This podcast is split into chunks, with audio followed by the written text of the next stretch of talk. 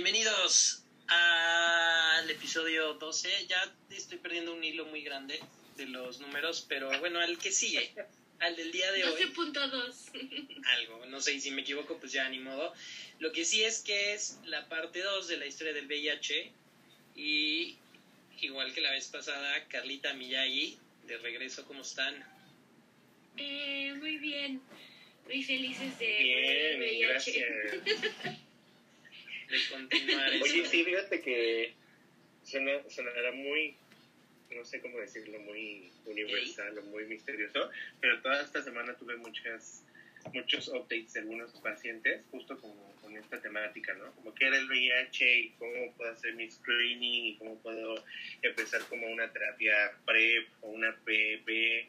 Entonces dije como qué bueno que tuve este, podcast. Para Entonces, informarnos, porque ¿no? si no me hubiera quedado como Fíjate que yo también muchos me están preguntando porque ya nos toca justo como a este grupo de edad ponernos la vacuna y algunos de mis pacientes me preguntaron pues qué pasa con mi medicación, o sea, la suspendo, no la suspendo, me vacuno, no me vacuno, ¿qué hago? Y la verdad a mí también me sirvió mucho como, ay Dios mío, yo, oye, ¿tú sabías este dato súper curioso que aprendí en la semana? Y si no, escúchalo aquí. este grupo de edad. Aparte, este grupo de edad, Pues paréntesis, es que de 30 nosotros, nosotros los de 30 ya nos sentimos acá top. Pues mira, los que estamos Qué en la parte de arriba de la pantalla, que Miyagi todavía es un niño, El baby. de En 28 mi pantalla estamos los tres en el mismo nivel. eh, Ah, pues aquí Como en la vida, siempre hemos estado. Como en la vida. Ni el semestre, ni la edad, ni nada nos ha detenido. Y, no, yo me sentí en quinto con Carla cuando estábamos en octavo. Cuando reprobé bioquímica, todos éramos en segundo semestre. Yo había reprobado bioquímica también. Todos so- somos, somos uno, somos lo mismo. Eh, ok, pues entonces eh, vamos a ver esta segunda parte para que pues ya también le puedas terminar de decir a, a tus pacientes. En lo que nos habíamos quedado era que nadie se cogió un chango, muy importante. Salió el virus. No, no, Gracias. Gracias. Hombre blanco, al menos eso no lo hicimos. No, hizo muchas otras cosas mal. Este, Como la siguiente, yo creo que el siguiente punto de Eduardo, pero ok, eso fue bueno. Eso fue, pero si todo lo demás hizo Pero, ya estuvo mal y se estima que para el año de 1980, ya cuando había muchos casos para ese entonces, que en los cinco de los seis continentes poblados había casi hasta más de 300 mil personas infectadas. Obviamente ya se había muerto muchísima gente, este, pero pues se morían y la verdad es que antes la gente se moría, lo más común era morirse de repente porque pues nadie sabía, ¿no? O sea, realmente empezaron a brotar los casos por todos lados desde finales de los 50 y realmente muchos casos como que no los hilaron a esto hasta los 80 cuando ya vieron, ah, mira, era este virus. Este, y uno de los problemas de eso fue, no, es que ya, ya hiciste sonar que uno de los problemas fueron los gays, pero no, uno de los problemas fue que se asoció con la, con, con la población y homosexual. yo, Sí, Miyagi se desconecta. Pero no, no le escucho.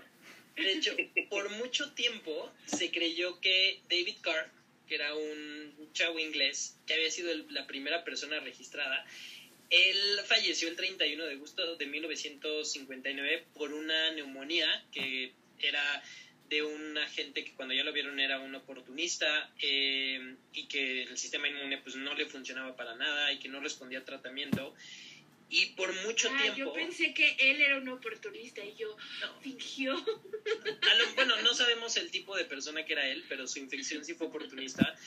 Y cuando empezaron a verse más los casos en los ochentas, alguien como que vio el caso de, de David Carr y dijo, ah, es que él tuvo VIH. Pero eh, en los noventas, este, se, se- muestras que se tenían de él todavía eh, preservadas, no encontraron el virus. O sea, se murió de otra cosa. Porque además él tenía 30 años y encajaba con el perfil que se empezó a ver mucho de hombres jóvenes este, homosexuales o que tenían relaciones este, sexuales con hombres y simplemente lo como que lo, pusieron en este grupito. Lo que sí es que cuando empezaron como a investigar hacia atrás, encontraron muestras desde 1959, 60, 66, y lo que primero empezaron a ver es que venían del Congo. que personas que este, de ahí trabajaban, de ahí vivían o que se movían para otros lados, eh, porque esto empezó a ser como de, mira que me encontré aquí, que me encontré aquí, y como que al mismo tiempo, hacia, sobre todo en los 60 fue cuando empezó a, a suceder. El primero o el más como lejano que se tiene en Estados Unidos fue en 1968 en Missouri, un cuate que se llamaba Robert, Robert Rayford. Él ingresó al hospital de St. Louis eh, y llegó con muchas llagas en miembros inferiores, en genitales, con orquitis, este, con inflamación general en la zona pélvica, que también le estaba infectando hacia los miembros inferiores y le dijeron, tiene linfedema, next. Y lo mandaron a su, a su casa. Regresó después y ya tenía como un antecedente de pérdida de peso, estaba todo pálido y tenía una dificultad respiratoria y pues ahí no le podías echar la culpa a, al COVID. Ahora, él empezó a decir, o sea, esto en el 68, él dijo, es que me llevo sintiendo así como que me pongo mal y como que se me quita y va y viene desde el 66, o sea, llevaba dos años este, teniendo este problema y en un inicio, por lo de las llagas y esto, dijeron, ah, tiene clamidia porque además empezó a tener dolores articulares, entonces dijeron, no, pues es clamidia, es una bacteria. Y uno de los, en los anales que tienen de, los registros de Robert es que este cuate no se dejó hacer un tacto rectal y que realmente era muy poco cooperador y que como que se contradecía mucho con lo que él decía y sobre todo lo referente a sus prácticas sexuales. Parte de esto era porque este chavito era un chavito negro y estaba en un hospital de pura gente blanca, entonces realmente, además de que pues las personas de color casi ni tenían acceso a servicios médicos, existía, y lo bueno que obviamente hoy en día eso ya no existe, con, con gente de color, este, el estigma que se les hacía, y lo mandaban a su casa, regresaba, y, fue hasta el 69 cuando le empezaron a surgir otra vez los síntomas, pero ya muchísimo más grave, ya la disnea, o sea, se venía ahogando muy cañón. Y en uno de los laboratorios que apenas ahí le hicieron, vieron que el cuate no tenía ni una sola célula CD4, o sea, pero nada, o sea, ya ni siquiera. Robert fallece el 15 de mayo de 1969 a las 11.20 de una neumonía que acabó completamente con él. Él tenía 16 años. Y fue la persona... Oh primerito. Y parte de los reportes de la autopsia era que las llagas que tenían eh, lo, habían asociado con ETS, pero realmente era un sarcoma de Kaposi. Y este cuate como que iba, venía, traía las cosas. Y uno de los problemas era que eh, creían que él, o sea, no, no, empezaron a sospechar primero que habían abusado sexualmente de él, pero luego empezaron a sospechar que él, este, eh, este, era, o sea, se prostituía. Y, pero el problema es que como él nunca dijo, como ni le preguntaron, ni como se contradecía, pues dijeron, ay, X, no pasa nada. Y pues ahí dices que fue el primero detectado, pero no el primero de, de todos lados. Eh, en el 73 eh, se hizo un estudio en Uganda para ver linfoma de Burkitt este, en población infantil, se tomaron muestras y de las 75 muestras que se obtuvieron y que seguían conservadas, se analizaron 12 años después y en 1985 encontraron que de estas 75 de niños, 50 ya eran positivas a VIH. Entonces en los 80 empezaron a salir que, y nuevo, niños chiquitos, este, personas adultas, este, viejitos, y empezaron a salir cada una, cada una. Hubo un cuate que se llamaba Arvid Noe, que nació el 3 de agosto del 46 en Países Bajos, y este cuate era como un navegante mercantil desde los años 60 a la edad de 15 años, porque pues no estudiabas, te subías a un barco y vendías cosas. Que la buena vida. Quiero eso. ¿Se puede tener todavía esa ¿No? Sí, porque tú todavía no tienes 30 y te puedes apuntar. Sí, no, lo siento, tú ya ya Adiós. Bueno, te quemó solita, amiga. Yo no dije sí, qué malo. Este cuate, parte de los viajes que hacía mucho eran a África y sobre todo fue en el 61 y en el 62 del segundo viaje, del 62, se sabe que él regresó a, Países Bajos ya con gonorrea, ¿no? Porque pues, se aburría. subes a un barco y... Pues ni modo, te brinca la Lo siguiente que puede pasar. Además de marearte, que te dé gonorrea, ¿no? Pues se aburría por ahí. En el 68, o sea, ya después, digamos, fue tripulante, luego regresó a Países Bajos, y ya más o menos para el 68, él ya no era navegante, pero era un truck driver, este, viajaba mucho por estas zonas de Europa. Y está bien que él tuviera, o sea, se aburriera y tuviera pues, una vida sexual como él quisiera, pero él era casado, ¿no? Y su esposa no estaba al tanto de esto. En el 68 justo cuando le diagnosticaron la gonorrea, también empezó a tener artralgias, este, linfedema, igual en miembros inferiores, cuadros febriles, pérdida de peso, sudoraciones nocturnas, disnea, se le daba neumonía, iba y venía, o sea, empezó a tener como cuadros muy similares a Robert, que justo en ese entonces, o sea, estaba pasando por lo mismo, solo que en Estados Unidos. El problema aquí era que no había un PubMed o algo de decir, hay un paciente con esto, para que dijeran, ah, mira, yo también aquí de este lado a Arvid lo estabilizaron con manejo médico y fue hasta 1975, siete años después que empezó con los síntomas, cuando dejó de responder, cuando los síntomas empeoraron y también empezó a tener afectaciones motoras, este, demencia y otras afectaciones neurológicas. Arvid falleció el 24 de abril del 76 a los 29 años de edad y este fue el primero, el primer caso de VIH, bueno, VIH-Sida registrado en el mundo en este, y sobre todo en Europa, o sea que ya había salido. Ese mismo año su esposa empezó con los mismos síntomas y falleció en diciembre. Y esto la hizo la primer mujer contagiada, o sea, esto es obviamente registrado, ¿no? Porque pues obviamente ya había, ya había muchos. Ellos tenían tres hijos. De sus tres hijas, solamente su hija menor contrajo la enfermedad y falleció en enero del mismo año a los ocho años de edad. O sea, papá, mamá y la hija chiquitas murieron los tres en el 76 y obviamente pues en el momento dijeron pues seguramente fue un algo genético familiar se les juntó años después ya vieron toda esta gente tuvo este VIH y tuvo SIDA oye pero misterio médico de por qué las otras dos hijas no tuvieron VIH no sí pues no pues no pegó. O no eran del papá o el chisme. Chismecito. Pues, no sé, pero pues igual, o sea, se puede que pues porque pues, si piensas que a lo, o a lo mejor la esposa se, se, se contagió. Se contagió hasta la última, ¿no? Se contagió en la última, ¿no? Entonces, a lo mejor no era tan detectable con no tuvo la carga viral como para ser replicable, ¿no? Sí, pero el caso es que, que estas dos, y el problema es que en ese entonces, como no se sabía que era VIH, pues nadie estudió a las otras dos hijas. Simplemente dijeron, uff, estas no se murieron, ¿no? Y ya se fueron por allá. Diez años después, este, porque se sospechaba que Arvid, o sea, cuando empezaron a hacer como este hilo, que él se había contagiado en Camerún. Y de hecho empezaron a ver que muchas este, de las como comunidades donde él había, que empezaba a ver así, o sea, que encontraban en, muchas otras personas el, este, la enfermedad.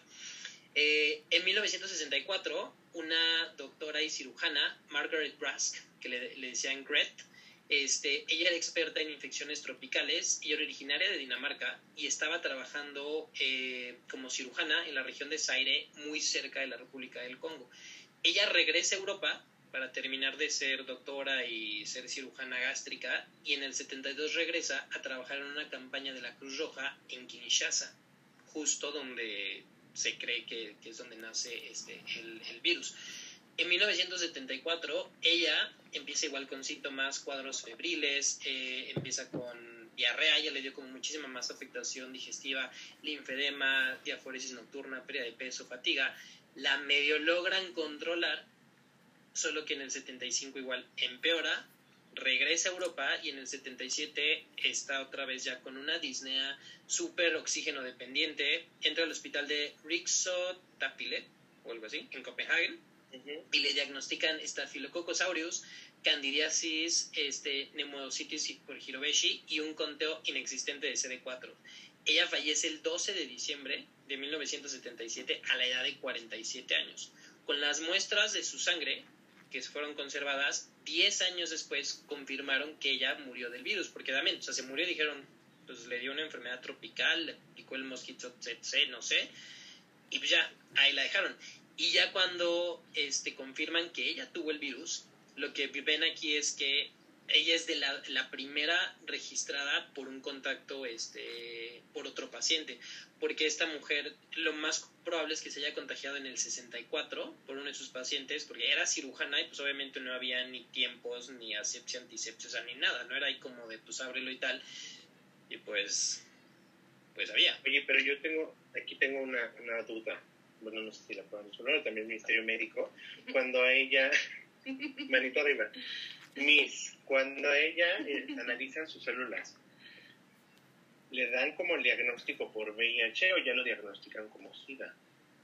Aquí lo que diagnostican es que ya tiene, o sea, que tiene el virus. Que no tenía CD4, ¿no? Y que hay un virus que se está comiendo El virus sí estaba ahí, ¿no? Pero ya en, como en tu línea del tiempo que espero que todos nuestros escuchas estén haciendo.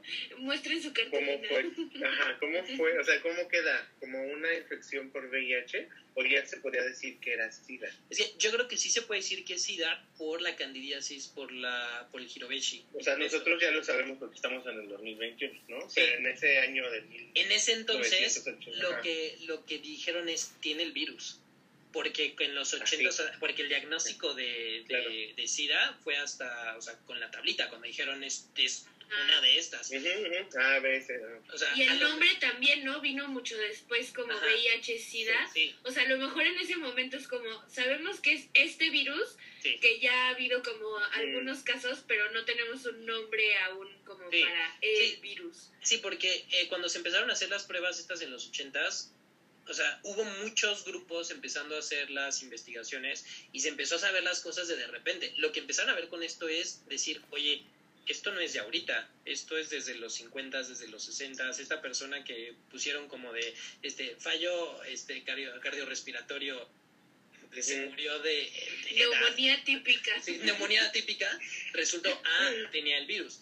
Y ya hoy en día cuando tenemos la clasificación podemos decir, pues sí tuvo SIDA, sobre todo porque eran 8, 10, 12 años después en promedio del probable contacto, que es más o menos lo que tardas en, en tener SIDA. Pero sí, o sea, justo por la muestra no puedes decir tienes SIDA, sino como por la recolección de, ahora sí que de, que se murió. ¿no? Gracias, Miss. No de nada. ¿Duda, la niña Carla? No, todo, todo bien. Señorita, oye, pues, siento que es importante como, como, no sé si divertido, asemejarlo a lo que vivimos justo. No quiero que se vayan y tengan un flashback negativo, pero que nos vayamos a noviembre del 2019, ¿no? Que todos empezaran a tener como estos contagios por SARS-CoV-2 y la variante esta y todo esto, pero que hasta el final o cuando empezábamos a tener los primeros registros era por la COVID, ¿no? La enfermedad de esto. O sea, ya no era solamente el virus, era ya una enfermedad que estaba este, impactando a todas estas instancias de China y ya empezaba a esparcirse por todo el mundo que nosotros decíamos, ay, no llega. Yo era de esos. Pero no hay que cerrar el aeropuerto. Sí, yo era de esos, no hombre, va a ser estacional aquí. La raza mexicana es la raza de oro. Si Citromicina, hashtag. Hidrocloroquina, que se la acabe. Dejen a los pacientes sin lupus. Ups. Eh, aquí América especialmente en Estados Unidos, se cree que el virus llegó en el 67, habiendo hecho escala en Haití, que era muy común que del Congo llegaras a Haití y que ya que de ahí brincaran a Estados Unidos. El primer caso de nuevo aquí en Estados Unidos fue Robert Rayford, pero se cree que, la, él no fue como de los primeros, aquí él fue de los que ya contagiados cuando se empezó a esparcir por todo el país, sobre todo por este periodo de, de incubación que es hasta de 10 años. O sea, porque Robert, si digo, no es manchar su nombre ni nada, pero si este cuate, si, este, si hacía prostitución, pues quién sabe quién lo contagió a él, la persona que lo contagió, a cuántos otros contagió y a cuántos pudo haber contagiado este eh, Robert. Es como ahorita con lo del COVID, o sea, si te da, dices, puta, ¿dónde estuve estas dos semanas? Si tenías VIH, dices, ¿dónde he estado estos 10 años? ¿No? Entonces... Pues por eso había como este mito urbano que yo sí lo creí mucho tiempo del aeromozo, ¿no? Que según ah, él había sido el paciente... Ah, apenas vamos. Sí, ahí, ahí, estamos. Y sí, o sea... ¿El qué? ¿El qué? Spoiler alert. Ahorita vamos a eso. Eh, y el... Pero lo que sí es cuando... O sea, porque además cuando empezaron a investigar de dónde venía hacia atrás y empezaron a ver este pues, la poca o mucha información que había, porque pues archivos clínicos todo era en papel, o sea, cuál, cuál guarda en computadora, cuándo lo buscabas, pero empezaron a ver que, muy, que en, ciertas comunidades casos similares llegaban del 5 al 10% de los hospitalizados. Entonces decías, oye, no había un diagnóstico como ahorita, se murió de algo similar al COVID sin prueba, ¿qué será? ¿No? Entonces ahí, fuera, ahí fue lo mismo. Lo que sí es que el virus se dispersó con mucha facilidad y mucha rapidez, sobre todo de lo estudiado en la comunidad homosexual de Estados Unidos, principalmente, y esto aquí entra con todos los cambios y la diversificación de las prácticas sexuales secundaria a la revolución sexual de los años 60. Porque, o sea, no, no estás diciendo fue culpa de los gays ni es este como la la enfermedad de, pero toda esta regulación sexual y toda la los cambios en paradigmas, los cambios en prácticas como que facilitó mucho y sobre todo la falta de educación sexual, las altas tasas de prostitución, la violencia sexual que también, o sea, obviamente muy, o sea, muy hacia mujeres fueron parte de lo que ayudó a que se diseminara la enfermedad este por todos lados. Y también por lo que tú ya explicaste la vez pasada de que sí el contagio es muchísimo más probable por una transmisión anal que por una transmisión vaginal. Entonces era como mucho más común acá. Gaetan Dugas, él nació el 19 de febrero de 1952. Él era el sobrecargo porque dicen que no se dice hermoso, de origen canadiense. Cancelada. es que dice, no sé, o sea, yo podría decirlo, pero como que escuchaba una vocecita aquí diciéndome como de, así ah, no se dice ahora, pero sobrecargo a hermoso el que le hace así es el trending topic cuando salga esto este, este niña Carla. Lady. Este a quien él erróneamente por mucho tiempo los medios lo, lo, consideraron que era el paciente cero.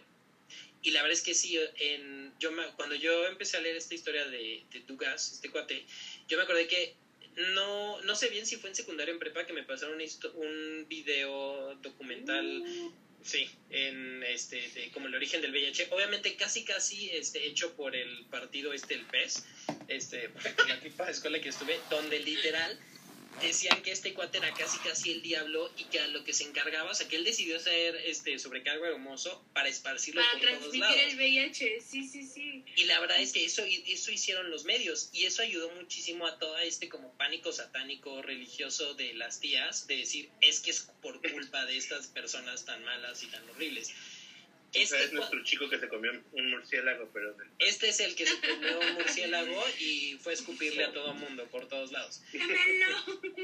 La hipótesis es que cuando se estaban estudiando los casos, en 1984, este, de dónde venía la enfermedad de... O sea, porque en un principio dijeron, se nos está muriendo la gente sin sistema inmune, estaban viendo pues, ¿qué? O sea, dijeron, puede ser una infección, puede ser algo en el agua, puede ser el sol, puede ser este como una mutación, puede ser, no sé, un montón de cosas. Entonces, muchos, o sea, una de las hipótesis es que dijeron, ok, puede ser un agente infeccioso.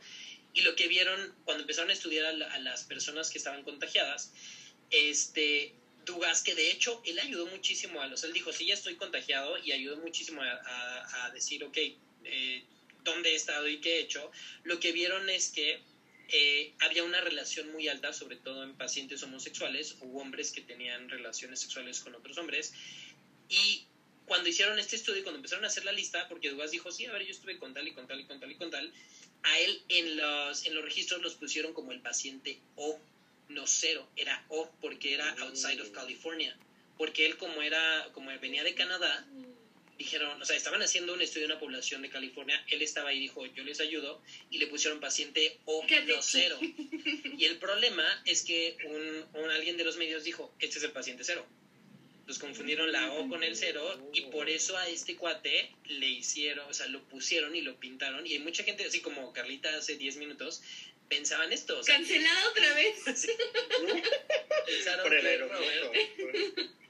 era, era, o sea, y de hecho aquí viene, o sea, esa, el origen de la teoría del sobrecargo canadiense viene precisamente de esto, porque alguien leyó mal un reporte que no tenía que leer y que obviamente no entendían, y fue lo que, lo que empezaron a ver con, con, o sea, con la relación, porque de, de los 283 casos que tenía este estudio, para, eh, que estaban haciendo en, los 80s, este cuate había tenido relaciones sexuales más o menos con 40, de muchos no se acordaba.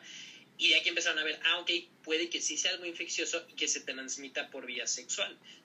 Pero de nuevo, a, este cuate no dijeron este es el, paciente cero, que es el primer paciente que se reconoce una enfermedad. Le habían puesto el paciente O. Entonces la gente dijo, cero, cero, ya, fue él, su culpa. Entonces de ahí viene todo esto. De hecho, en 1987, Randy Shields escribió un, publicó un libro que se llamaba And the Band Played On este, que hablaba de, las, de la política, hablaba sobre todo relacionado con, con, la pandemia de, bueno, la epidemia en ese momento de VIH, con, con, las teorías y todo esto. Y aquí, sobre todo, contaba la, la, teoría o la historia de cómo se había dispersado el virus en Estados Unidos. Y en este libro dijeron, fue tu gas el paciente cero y fue responsable de los contagios y además le pusieron una imagen tipo como de sociópata que así su único objetivo en la vida era de manera intencional contagiar a todo el que podía y lo ponían así tipo como muy atlético, como muy carita, carismático, que dice que era un adicto al sexo, que tenía más de 2.500 parejas sexuales por todo el país y que sí, o sea, llegaba a un lado, bajaba, se cogía mucho, se subía en avión, regresaba, o sea, que nada más iba haciendo todo eso y que dice que hacían orgías este, de este, los gays en las playas eh, organizadas por este cuate y que el objetivo de él era, era esparcir todo esto. Y así, o sea, y este libro se vendía y la gente lo, lo compraba y lo vendía. seguro el documental que a mí me pusieron en la prepa, puse ahí, venía directamente, era como la intención de decirnos, como de miren, miren esta persona. Fue hasta el 2016 cuando David Franz este, escribió un libro que se llamaba How to Survive a Plague, donde él, entrevistó al editor del, del, primer libro y dijo que se arrepentía muchísimo de haber colaborado con ese libro de los ochentas y de la imagen que dieron con Dugas, porque, o sea, pues este cuate, pues sí le gustaba el sexo, sí, se andaba por todos lados, sí, pero como que no tenía nada que ver con la imagen, o sea, este cuate... Y sí, le pasó como a muchos que ni siquiera a lo mejor sabía que tenía el virus y pues seguía haciendo su vida sexual como en años pasados. Exacto. ¿Sí? Y la verdad es que, eh, sobre todo por la falta de educación sexual, sobre todo en estas en, en las comunidades LGTB, pues dicen, pues no me voy a embarazar. Entonces, porque, y sobre todo hoy en día muchas personas, este, digamos que piensan que eh, los métodos de barrera son solamente para no embarazarse y no para no contagiarte de cosas. Y como nadie sabía de, de este virus nuevo, o sea, la sífilis existía como desde la época de los dinosaurios, pero este, pues decían, ¿para qué me voy a poner? Entonces, no, al no saber, al no enterarse, pues les valía. Sí, ya tengo. ¿Tú tienes? Yo también. No me, da, no me da dos veces. Entonces, pues, las manos, Rick. Pues el problema es que no lo identificaban. Y sí fue un, o sea, por mucho tiempo a este cuate, este, que no, hacía su vida con lo que tú quieras, pero este, le echaron, le echaron completamente este, la, culpa. Pero no tenían su cara, ¿no? O sea, no era como que no pudiera salir a la calle. Ah, no, o sea, digo, sí se tiene el registro de quién era, pero no era como que en las calles ahí va este, el paciente cero, ¿no? Es que imagínate lo crucificado, él sí cancelado. O sea, en la, en, afortunadamente pues no había celulares, o sea, porque ahorita pues obviamente. Exacto, este, imagínate. Alguien ya le pidió perdón a su familia, como... Pues debería. Amiga. Upsi. Eh, este cuate, y de nuevo, ayudó muchísimo con las, con las investigaciones hasta después, y él falleció el 30 de marzo de 1984 a la edad de 32 años por una insuficiencia renal secundaria a SIDA. de nuevo, hoy en día ya podemos decir que es SIDA, pero pues en ese entonces eh, simplemente se empezó a enfermar, enfermar, enfermar, enfermar, se le chingó el riñón y tenía 32 años. Para esto, el virus, la verdad es que pues ya estaba en todos lados y empezó a aparecer mucho de nuevo. Hombres jóvenes que, eran previamente sanos, que tenían relaciones sexuales con otros hombres y este fue uno de los estigmas que se creó, pero digamos aquí la situación es que eran personas que tenían acceso a servicios médicos, por eso los veían, porque hay una teoría muy grande y muy importante, sobre todo desde Nueva York hacia el mundo, con el resto de Estados Unidos y de ahí a todos lados, que un sector de la población que es muy que fue muy importante atribuirle la dispersión fue a la gente homeless. Okay. Pero el problema es que nadie lo, o sea, nadie los, este, nadie, ¿no? O sea, no, o sea, nadie los estaba, los estaba no, no, iban al doctor, pues. No, exacto, porque estas personas al vivir en la calle, pues obviamente estaban orillados a la prostitución para poder sobrevivir, a violencia sexual y sobre todo a uso de drogas, y B. El picarse con una jeringa es muy poco probable que te contagies de VIH. ¿Sí te puede pasar? Sí es más común si es de repetición, de repetición, de repetición, como en esta, como en estas personas. Entonces, pues sí, claro, aumentan las probabilidades, ¿no? O sea, de una de una vez que lo hagas, pues es tanto por ciento, pero ya si lo haces 85 veces, pues Sí. Y el problema es que pues también, o sea, estaban haciendo esto y se exponían a que a, que pues, alguien los violara, los atacara, a prostituirse, y el problema es que estas personas pues si se enfermaban y contagiaban a otros, pues nadie se enteraba porque simplemente se morían. O desarrollaban el, el, síndrome y se morían de una infección, o se morían de otra cosa, pero quién sabe cuántas personas ya lo habían regado. Entonces, aquí ya había, o sea, se salía del margen que, la, que se puso en un principio de que eran hombres homosexuales, pues aquí había de todo, pero como dices, nadie los estaba viendo.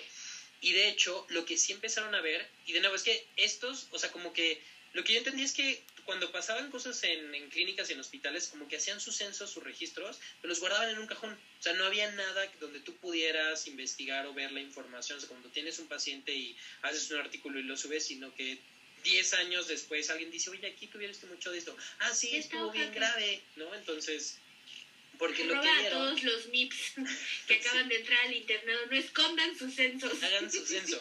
Porque en los, en los 70s empezaron a registrarse en los refugios para, para las personas homeless muchos fallecimientos de algo que llamaron the junkie flu o the dwindles, que eran, o sea, literal era una persona homeless, dejó de respirar, se murió. Ajá, decían eso.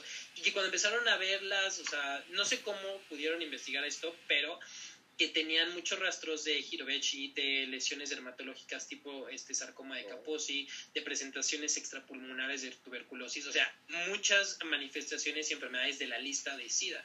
Pero a veces el problema es que, pues sí, les dio todo eso, pero, pero nunca sabían pero, o sea, exacto, cuándo nadie, sí. nadie supo. Lo que estaban viendo en los hospitales, lo que estaban viendo, o sea, sí en, ay, miren qué pasó, eran personas pues que se podía, o sea, que podían llegar a un hospital, o sea, al homeless nadie se iba a imaginar. O sea, que, Ay, pero eso no pasa. La gente pobre siempre llega al hospital y tienen servicios. Los hospitales tienen todas las cosas para que los atiendan a todos. Eso no, eso ya no. no eso es otra época, es otro mundo. O sea, sí, eso ya no. no pasa O sea, hoy. hemos Quien avanzado no, quien no ve tanto. este video va a pensar que es otra persona hablando. así. ¿Quién es esta cuarta persona hablando así, güey? La mamá de Carla que pasó a recoger la ¿eh? Hola, niños. Eh, Porque es mucho como decían antes, bueno, hace como un año, bueno, algunas veces me lo comentaban como, güey, ¿tú viste que algún homeless o alguien de, de, de la calle se haya tenido COVID? Es como, pues es ¿Quién como que sabe? te puedas a preguntar, ¿sabes? Como, ¿qué síntomas tienes? ¿Sabes? tengo hambre, ¿no? O sea, Pero Ajá, asumes que a todos les dio, o sea, ¿cómo no les va a dar si ni siquiera tenían cubrebocas? ¿Cómo lavarse las manos? O sea, ¿en qué momento en un albergue les iban a poner la sana distancia? Y más empezando, ¿sabes? O sea, cuando todavía no teníamos como mucha idea, que solo veíamos como la tormenta venir, ya sabes que era como en Italia ya quién sabe cuántos muertos, y aquí era como, vamos a hacer Vive Latino, sí, o sea, justo yo creo que en eso, no sé, yo creo que a mucha gente, pues sin accesos a servicios y sin cosas, yo creo que ellos fueron los primeros que sufrieron la pandemia. y sabes que, sabes gente que les pasó y ni se enteraron. O sea, porque además sus preocupaciones eran dónde voy a dormir hoy, qué voy a comer hoy, este, si tengo para tomar agua, este, no sé. ¿A quién, Más que ¿Cómo voy a cobrar el dinero de que le debo al que me vende la droga? ¿Sabes? Como estas Sí. preocupaciones súper, Sí, muy o sea, propias de es esta otro población mundo. que... O sea, es un literal, o sea, digo, a lo mejor suena medio mal, pero es un privilegio el cuidarse del, de esta madre, ¿no? Y seguramente también pasó en ese entonces, o sea, como de, oye, hay un virus que está pasando aquí tal, y es como de, a ver, güey, pues no sé si güey, tengo que comer mañana, o sea, ¿de qué me va a preguntar? Por culpar de algo que a lo mejor me mata en 10 años.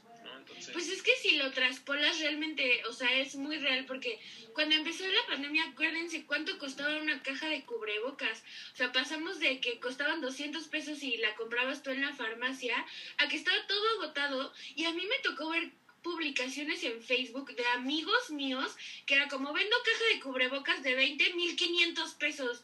Y yo, discúlpame, ya sabes, o sea, maldito oportunista. dame Pero, o sea, sí, literal, como ni modo, ahí se me fue la quincena, pero dame dos y tienes en rosa, pero, o sea, Sí, imagínate la Carla gente, cómo iba a comprar cubrebocas, cómo iba a comprar gel, si No. es posible.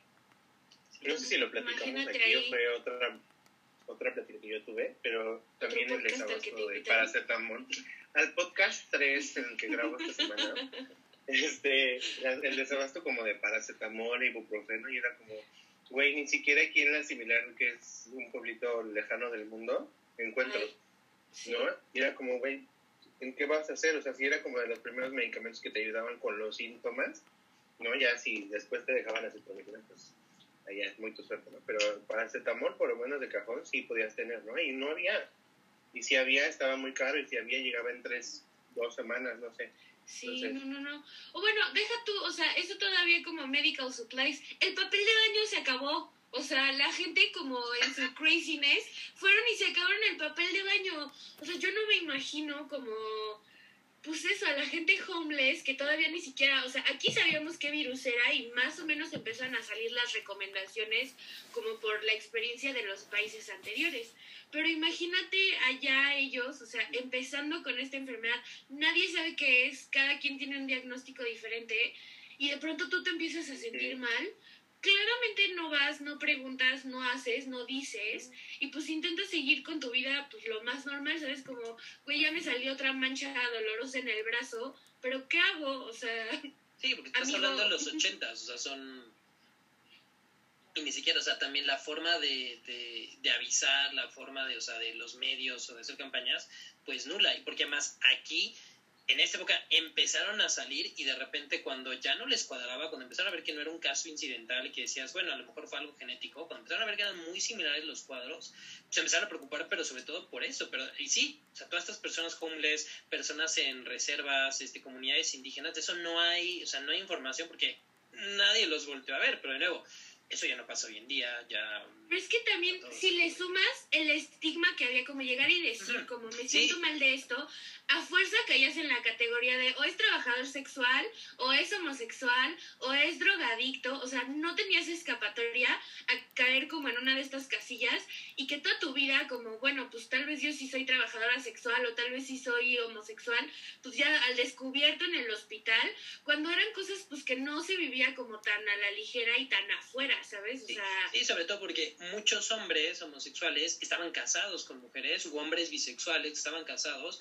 y pues tenían o hacían otro tipo de prácticas y entonces también, o sea, si tú de repente tenías el, el, eh, la enfermedad, pues entonces, o sea, es toda tu familia y qué van a decir de todo esto. Y también de ahí fue lo de los grupos de los 4Hs, pero ahorita, ahorita vamos con eso.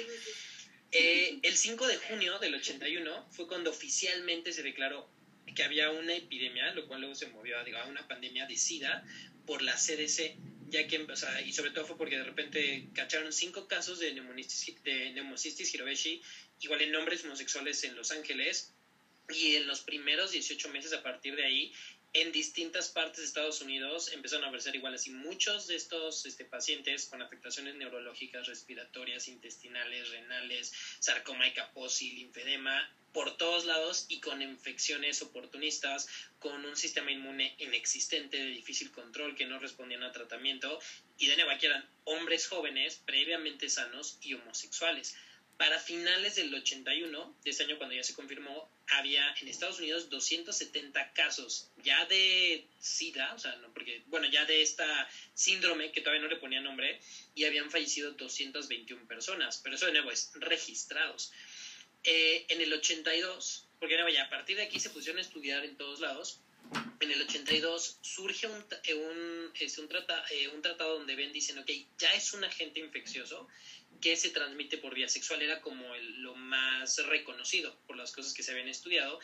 Y para englobar todos los síntomas este, del sistema inmune y para englobar el tipo de paciente, aquí es cuando nace por primera vez el término GRID. Dijeron, este síndrome, esto que pasa es el GRID, que es el Gay Related Immunodeficiency, que se te chinga el sistema inmune por ser gay. También le llamaron the Gay Compromise Syndrome, the Gay Lymph Node Syndrome, Gay Cancer, the Gay Plague, Homosexual Syndrome, Community Acquired Immunodeficiency, que está como el menos este, agresivo, y Acquired Community Immunodeficiency Syndrome. O sea, estos últimos dos dijeron, te baja el sistema Siento que mi favorito es Gay Cancer. homosexual syndrome. te, dio, te dio el síndrome homosexual, ¿no? Como de... Ay, no. No puedo ir a ver, como no puedo ir al trabajo, estoy gay. amanecí muy estoy gay. muy no gay. I'm, I'm gay. Lo Bye. siento, amigos, tengo cáncer gay. Me dio tantito gay. Lo siento, no voy a ir a trabajar. no, Excusa. Y este fue uno de los problemas, porque aquí, como lo tú dices, de repente ya si tenías eso, es como de, oye, entonces eres gay y tal. Y aquí el, el otro problema fue que entonces dijeron, si yo no soy gay y no soy hombre, no me puedo contagiar. Entonces, nadie está, o sea, dijeron, solamente te da si tienes este, relaciones homosexuales. Entonces, las relaciones heterosexuales, gay. pues menos. Y aquí lo que empezaron a ver es que también presentaban síntomas pacientes hemofílicos, que eran pacientes que necesitaban transfusiones, heroinómanos, que se estaban inyectando todo el tiempo, y los inmigrantes haitianos, porque pues eran los que venían aquí y se empezaban a prostituir. Y aquí es como nació este factor de riesgo pertenecer a este, este grupo de las cuatro Hs. Si eras ¿Ser hemofílico, haitiano? hemofílico, hero- heroinómano, haitiano y homosexual, esos eran, eso, sí, o sea, yo también cuando lo, cuando lo escuché en clase dije, ¿neta? Está muy bárbaro. Y Sí. o sea, todas esas era decir, vas a tener the gay cancer and the gay plague.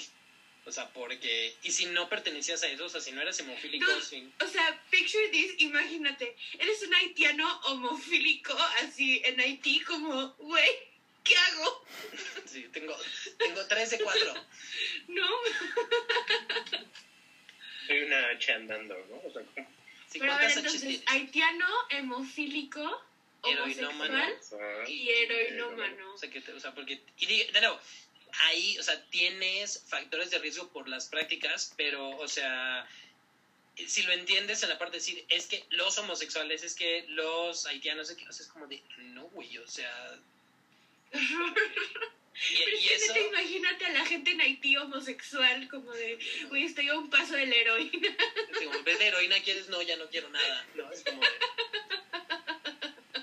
Entonces... Y el problema Nos es que... van a cancelar. también ahí ya no podemos ir de gira ahí.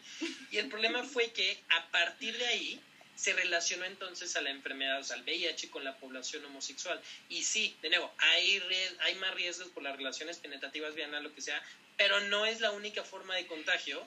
Sí. Y esto hizo también que decían, las mujeres no se pueden contagiar, en las personas heterosexuales no se pueden contagiar y que no podías contraer la enfermedad de ninguna otra manera. Entonces, ya había un chingo de gente este, contagiada.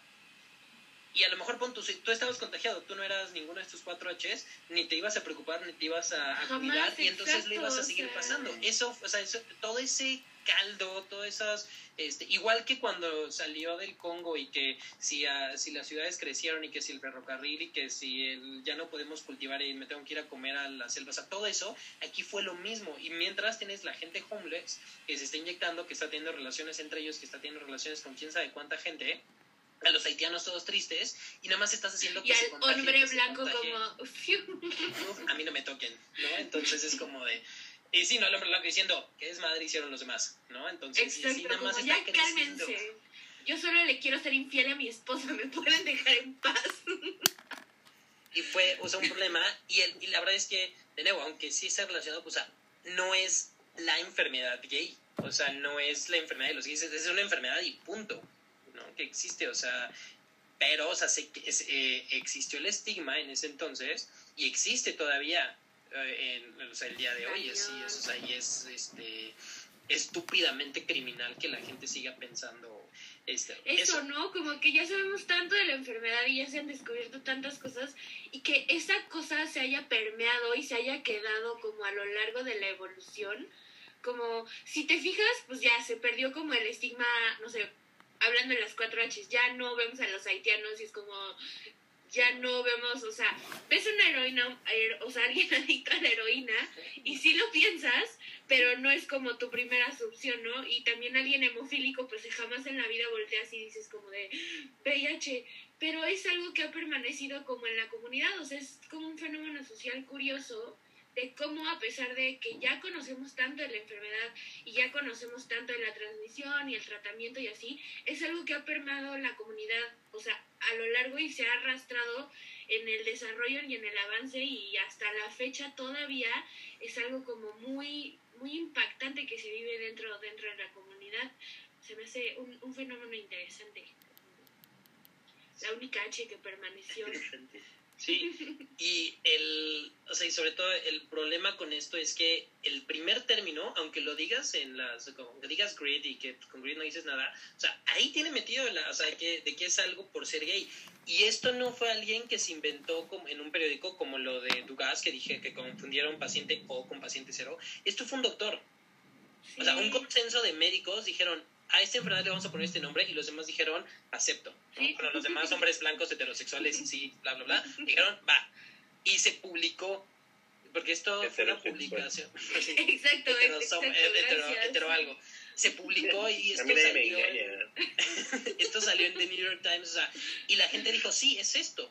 Es como si en vez de ponerle SARS-CoV-2 se hubieran dicho este, la gripe china o algo así. Es que ¿no? sí le dijeron, no, cuando empezaba Pero- era de Mm. HO2, o sea, sí Ah, pues empezó corrijo. así. Corrijo, seguimos igual de mal. Sí, Sabes o que sea, igual dándole como el beneficio de la duda a nuestros colegas antecesores en, en este campo de la medicina, fue como algo muy, no sé, estamos los tres, ¿sabes qué es como this gay related infectious disease? Como que entre nosotros lo pudimos haber captado perfecto, ¿no? Pero llevarlo a un punto donde lo tuviste que poner históricamente como tu primer término fue lo peor que pudo pasar, ¿no? Porque de ahí empezó mucha segmentación. Bueno, eso sí, a lo mejor se. Pues es que se mira, dándoles el beneficio de la duda, pensar como vamos a ponerle gay-related immunodeficiency y bla, bla, bla, para que los gays, los gays se alerten y para que sepan y para que a lo mejor tengan más cuidado. O sea, dándoles así como, a lo mejor por eso le pusieron así como para alertar a esta comunidad que estaban viendo tan vulnerada por lo que estaba pasando y por la sospecha clínica. O sea, pensando que a lo mejor no quisieron llevarse entre las patas a la comunidad, pero dices como, justo como lo acaba de decir Miyagi, como de, güey, o sea, somos doctores, como, es como... ¿qué Se va a salir de haciendo? O sea, control, ¿no? de verdad le vamos a poner una, una enfermedad del gay, el cáncer gay, o sea, neta. La plaga gay. O sea, Sí, como... afortunadamente este término no, o sea, no, duró mucho. O sea, digo, todo, todo el mundo lo conoce, pero no pegó mucho.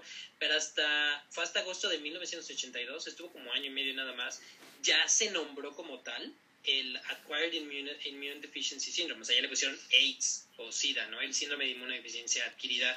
Este, a, a veces que le ponen el humana, pero hasta ahí fue cuando dijeron, ok, este es el, es este, eh, es el síndrome mientras que en el mundo empezaba a haber un buen.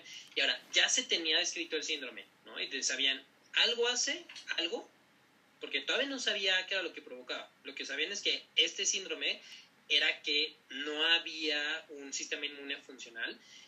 Eh, se sospechaba, había una muy fuerte sospecha de que fuera un agente infeccioso, pero todavía no lo reconocían, y que se transmitía por vía sexual.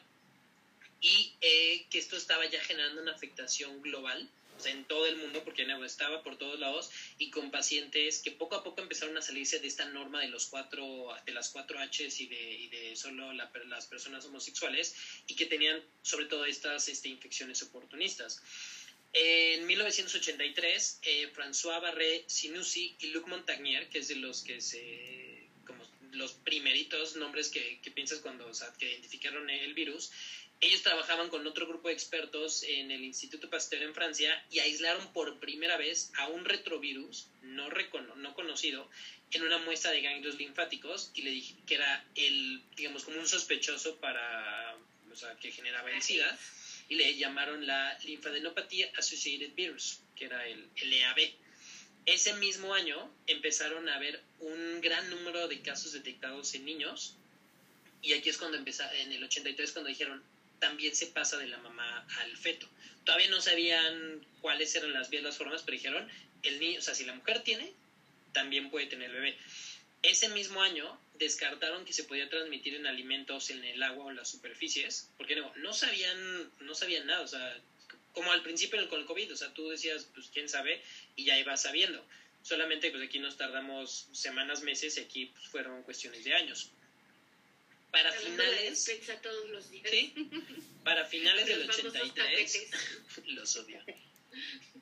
En Estados Unidos había registrados 3.064 casos de SIDA y habían fallecido 1.262 personas. Aquí todavía ¿Cuánto? no ¿Eso fue en el 80 y qué? 83. En Estados Unidos ¿Y del eran 82? Nos el dijiste que eran como 82 200, eran ¿no? 283. Y en el 83, o sea... eran 3.000. Y aquí nada más Estados Unidos. Y ya esto, esto era SIDA, porque el virus todavía no se ubicaba.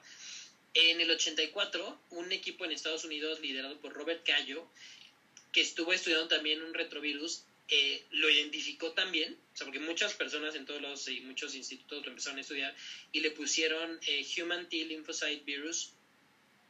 No hicieron comparaciones con el otro, pero dijeron, yo ya encontré este y creemos que puede ser. Para el 84, otro equipo del doctor eh, Jay Levy en la Universidad de California ya, o sea, encontró el mismo virus y le pusieron el AIDS Associated Retrovirus. El problema de todo esto es que, o sea, pues hacían estudios y lo tenían, pero nuevo, pues no había PubMed para decir, para que tú pudieras meterte a ver y además, digamos, continuar. O sea, qué bueno que lo hacían, pero, o sea, pues no, digo, y no por pendejo. Cada quien no por había, su lado, ajá, pues ¿no? no había, no había los recursos. Para finales del 84, se estimaba que en Estados Unidos había más de 7.699 casos de SIDA, con 3.665 muertes, y que habían sido 762 en Europa. Pero el problema es que, no, o sea, pues Estados Unidos es muy grande comparado con Europa, y en Europa, pues a lo mejor en muchos lados sí tenían censos y en otros no, pero de todas maneras, o sea, empezaba a hablar, a ver, a ver, a ver, a ver.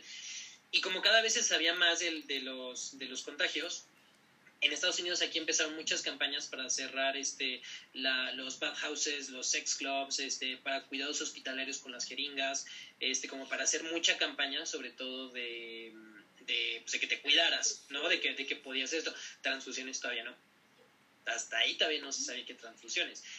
Fue hasta marzo del 85 cuando la FDA autorizó eh, el uso comercial de la prueba ELISA para detectar los anticuerpos contra el virus y fue en este entonces cuando se empezaron a estudiar las muestras de banco de sangre, cosa que antes no se hacía. Antes del 85 no se, o sea, no sabían que se O sea, tú ibas y donabas sangre y ya. por eso los hemofílicos también eran un grupo vulnerable, o sea, era de los 4 Hs porque ellos se transfundían todo el tiempo recibían. y antes, pues, y, y sobre todo, o sea, en Estados Unidos cuando tú donas sangre, este, muchas veces te pagaban. Entonces la gente homeless donaba sangre para que les dieran dinero para que pudieran comer y ahí estaban pasando el virus. Entonces también por eso se pensaban que tenía que ver algo de ahí. Obviamente no, o sea, este detectar que se transmitía en sangre pues no fue de un día para otro. Y uno de los problemas que tuvimos aquí en México fue que, pues aquí como igual nos llega todo tarde, o sea, no fue, o sea, marzo del 85 no fue, atención mundo, este, hay que checar la sangre. El problema aquí en México fue que en el 85 fue el temblor. Entonces muchas personas que se transfundieron por pues, necesidad, quién sabe a cuántas personas les pasaron VIH e incluso hepatitis. Por, pues porque nadie checaba, o sea, los bancos de sangre ahí tenían, la gente donaba y pues no se hacían los screenings como se hacen hoy en día. Entonces, al menos aquí en México hubo un pico muy alto ya cuando se estudió después, des- o sea, aquí en la ciudad, por el este, secundario al temblor. Y es decir, porque fue justitito en el momento y pues todavía no se hacía. O sea, no puedes echar culpas porque la verdad es que no, no se sabía. Ese año, del 85, fue cuando se organizó la primera conferencia internacional de SIDA en Atlanta, organizada por la OMS. O sea, ya se había dado cuenta, o sea, ya era, o sea, ya era emergencia mundial, o sea, ya sabían, y estaban haciendo pues un, pues, un montón de esfuerzos, ¿no? Por ver este, hasta qué onda.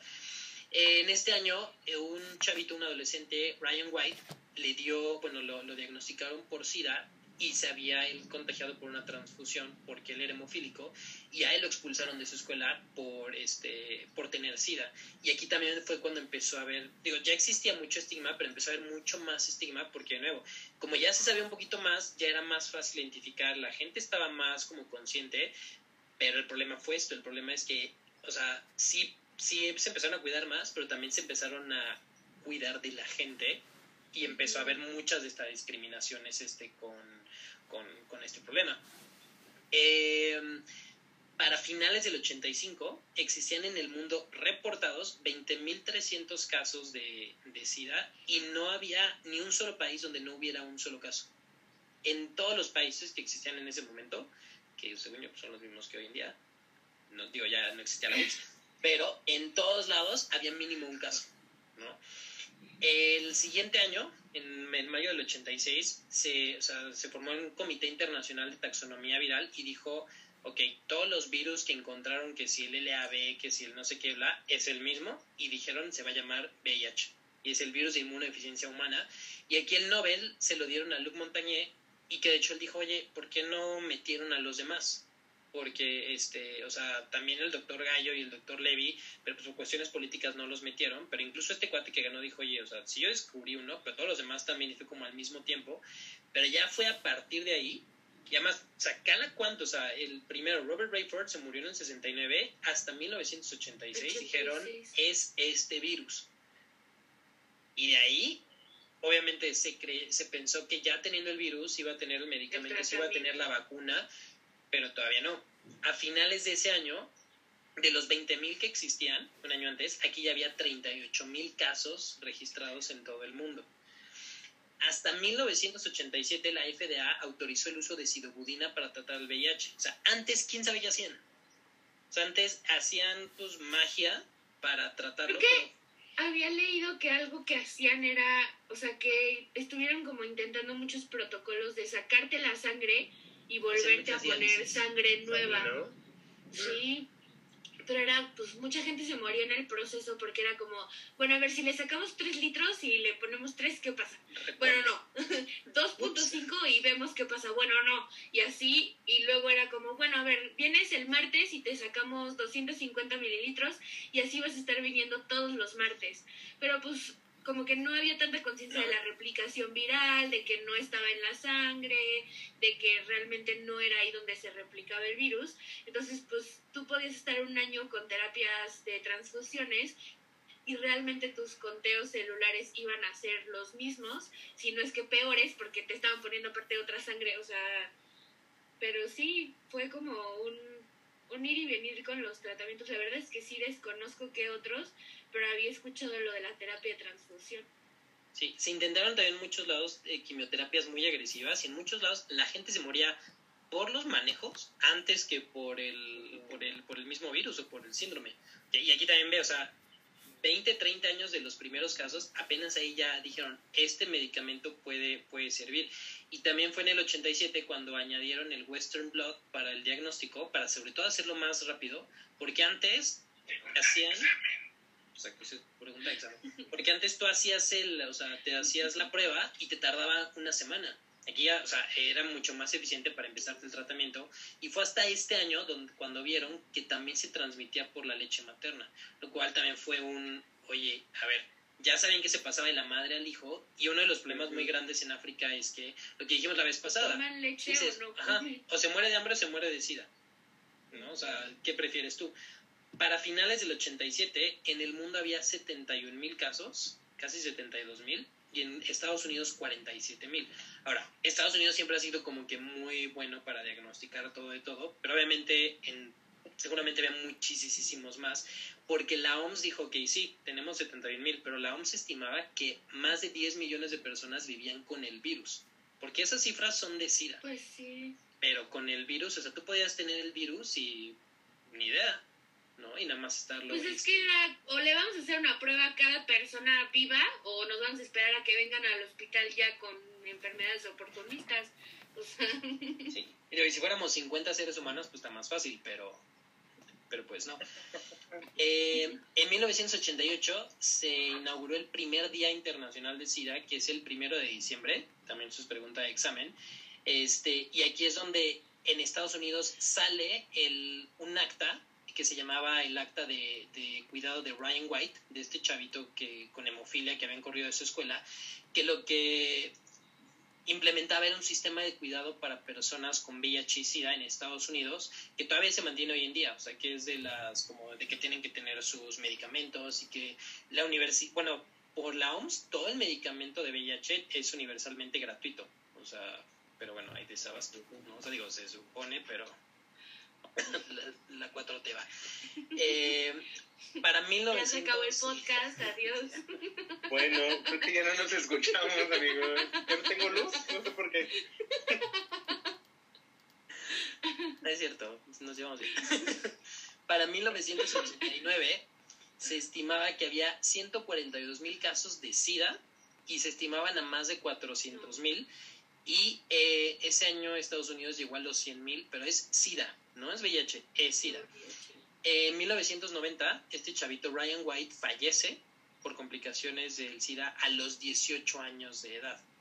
Y aquí fue cuando este, se aprueba que la sidobudina se dé también como manejo para los niños y se empezó a apelar la prohibición que existía en Estados Unidos para personas que tienen VIH, que se la, o sea, que obviamente la denegaron y de hecho la quitaron hasta hace poquito, el que si tú tenías SIDA no podías entrar a Estados Unidos. ¿What? Eso era real. O sea, yo, yo creí, o sea, cuando leí, yo creí que dije, ok, en el 90 la quitaron, no. En el 90 se apeló por primera vez y la Cámara dijo, ni más, si tienes VIH no puedes entrar a Estados Unidos. ¿Cómo iban a saber que tenías VIH? Aquí, es que ahí, la, ahí entra de nuevo este, la homofobia. Porque, o sea, por ejemplo, ahorita si vas a Estados Unidos te piden tu prueba de COVID este, negativa. Ajá. Nunca existió un tienes que traer un ELISA, un Western Blot negativo para entrar a. Estados Unidos. Tú puedes Te ver o sea, gay. Exacto. O sea, porque, o sea, si tú ves a alguien, o sea, No, si tú tienes a 10 personas ahí enfrente de ti y dices, ¿cuál tiene VIH? ¿Quién sabe? ¿Qué hacían las autoridades? Pues al gay. Al que, se, al que se veía más probable. Y de hecho, ni siquiera era como que te regresaban, era no te daban visa o no te dejaban entrar. Pero ¿cómo sabían? O sea, ¿te pedían no la prueba. No, después es que- o es solo asumían que tenías y Asumían, te la asumían. En denegaban? muchos lados se asumían. ¿Por qué? Porque es una persona. O sea, decían es que no porque probablemente tiene VIH. ¿Y por qué? Porque se ve gay. No, mames. Y eso, de nuevo, se apeló en 1990 y la. Cámara dijo, ni más. Eh, en Pero a ver, 1990, pausa. O sea, yo tengo una pregunta. comunícame con Estados Unidos. Por ejemplo, o sea, piensa como en los artistas. O sea, imagínate a, por ejemplo, Freddie Mercury. Él viajó por todo el mundo y nunca nadie le dijo como, amigui, o sea, please don't. Money. Y ya los, sus últimos años, ya, pues, pretty much todos sabíamos que él estaba enfermo de lo que estaba enfermo. Entonces, o sea, ahí también no solo hablamos de la homofobia, ya va a Sí, el clasismo está en todos lados. Pero, o sea, Porque dinero. como, exacto, como realmente no era tanto como, pues eso, como el estereotipo del gay de, bueno, No, te lo, vamos a lo que es fichar ahora. Ajá. pero también Justo. hablaba como de mucho poder como adquisitivo, ¿no? La gente Sí. rica, pues quieras que no, seguía viajando y seguía haciendo todo. Y otra vez dejamos a los homeless, o sea, a la gente que no tenía como pues esta pantalla o esta figura para aparentar ciertas cosas, pues también en Sí. el olvido. Justo. O sea, no era, no era algo tan como a la gente que cachan cruzando el río Bravo, pero, o sea, existía. ¿No? Entonces, o sea, y si, y si tenías VIH, o sea, te, te podían negar la entrada. O sea, no te iban a andar buscando ahí, pero sí te la podían negar. O sea, ahí estaba. Como muchas de esas leyes que existen y que nunca nadie quitó, y que son ridículas, y que se hicieron como en 1700 y no Sí, sé hace sí, cuánto, sí. pero esa existía. Y sí, justo, eh, pues Freddie Mercury y todas estas personas, pues por lana. Porque de hecho, justo en el 91, cuando nace el proyecto del Red Ribbon, que es el, el listoncito rojo este que es este, de símbolo de la prevención y cuidado contra el VIH, fue cuando eh, Magic Johnson, él se retira del básquetbol, por el basquetbolista, porque, es- porque da VIH positivo, y él se volvió un activista en educación y en prevención, y ese fue el año cuando Freddie Mercury anuncia que tiene SIDA y se muere casi casi al otro día. Porque no, y él como tú dices, ya sabíamos, se ve, ¿no? Lo que se ve no se pregunta, pero él decía, no, no, no, y él dijo sí, casi casi se murió al siguiente día. En el 92 empezaron a hacer las pruebas rápidas, que eran de 10 minutos, para que pues ya te pudieran decir. En el 93 creció la lista de todas estas enfermedades que definían al SIDA, porque de nuevo, mientras más gente se contagiaba, más este, de estas enfermedades oportunistas y pues más se iban haciendo. Y aquí se estimaba que había 2.5 millones de casos de SIDA en todo el mundo. Eh, en el 95 fue cuando empezaron los inhibidores de proteasa, o sea, la terapia HART, que con esto fue, o sea, la citocudina sí había ayudado mucho, pero lo que más, este, o sea, el HART disminuyó hasta el 80% de la, de la mortalidad en los pacientes hospitalizados. Y aquí fue cuando ya empezó a invertirse un poco, este, digamos, cuando, exacto, o sea, cuando ya se dejaron de morir tanto y cuando la prevalencia fue lo que, o sea, se empezó a mantener, porque pues ya no se morían y ya se empezaron a, a tener, pero seguía habiendo contagios. Entonces hubo más Pero casos, también- pero porque no se morían. Ajá. Es algo que dijimos la, creo que la vez pasada, de que al principio el tratamiento pues era súper agresivo. O sea, yo me acuerdo mucho que hay un ejemplo muy bueno. Es esta película de Matthew McConaughey, ¿cómo se llama? Dollars Buyers Club. Club. Ajá, donde pues él empieza como a traficar hasta medicamentos y a él mismo a hacer su propio esquema de, a ver, aquí están usando sidobudina y yo sé que en Europa están usando este y un amigo que también tiene sida que vive en Honduras me contó que allá les están dando esto. Y él mismo hacía sus esquemas, o sea, él se volvió un científico porque hasta con sus amigos y la gente que lo buscaba, gente iba y le decía, ¿sabes que yo ya tomé sidobudina y no me sirvió? A mí dame otra cosa. Y él traficaba medicina y le daba, bueno, entonces te voy a hacer tu esquema sin sidobudina y se lo daba. Y lo arrestaron muchísimas veces por pues, prácticas y contrabando ahí de casi casi narcotráfico, porque eran medicamentos que no estaban aprobados por la FDA, que todavía estaban como en fase experimental. Pero justo tú nos mencionas la cifra y creció tan fuera como o sea, no seguía una curva, ya sabes, llevan, bueno, creció punto cinco en este año, vamos a esperar tantos pacientes, o sea, realmente un año fueron 200, al otro año 2000, al siguiente año 8000, o sea, y justo como dices, solo era SIDA, no era como VIH. Entonces ya hubo un tiempo en donde todavía no había tratamientos como aprobados, seguían muchos en fase de experimentación, pero la gente estaba desesperada, o sea, literal, o sea, se caían muertos como moscas, ya sabes, entonces o sea, había como una crisis pues humanitaria, imagínate en África también que todavía ni siquiera les llegaban estos medicamentos, que se volvió como una desesperación completa y de que te tomabas lo que había, como aquí del dióxido de cloro y todas estas cosas que la gente era como sí, sí, sí, porque pues había como mucha desesperación de, o sea, o me muero sin nada o lo intento y veo qué pasa, ¿sabes? O sea, pues mejor me arriesgo y vemos qué es lo que está pasando, pero... No intenten, me lleven a la cárcel. Exactamente. y es que también las, las pruebas diagnósticas, pues fueron, o sea, mientras fueron mejorando y se fueron haciendo pruebas rápidas y todo esto, pues empezaron a darse cuenta que había más. O sea, porque cuántos no tuvieron, se murieron y nunca supieron. Este, porque justo para este año, en el, 90, en el 96, se sabía que había registradas 23 millones de personas con VIH ya está, no todas estaban con tratamiento, ya existía el tratamiento, pero tú, o sea, de un, en un lapso muy pequeño, de cuando hay un caso, uno por aquí, de repente ya tienes 23, es muchísimo. Y, y sobre todo porque se, fue, y porque se fue aprendiendo sobre la marcha y de nuevo, o sea, no es como aquí esta pandemia, que fue casi, casi tenías información nueva todos los días, aquí era de, y ya se dijo, y pasó un mes, y pasó no sé, o sea, no sé qué tanto.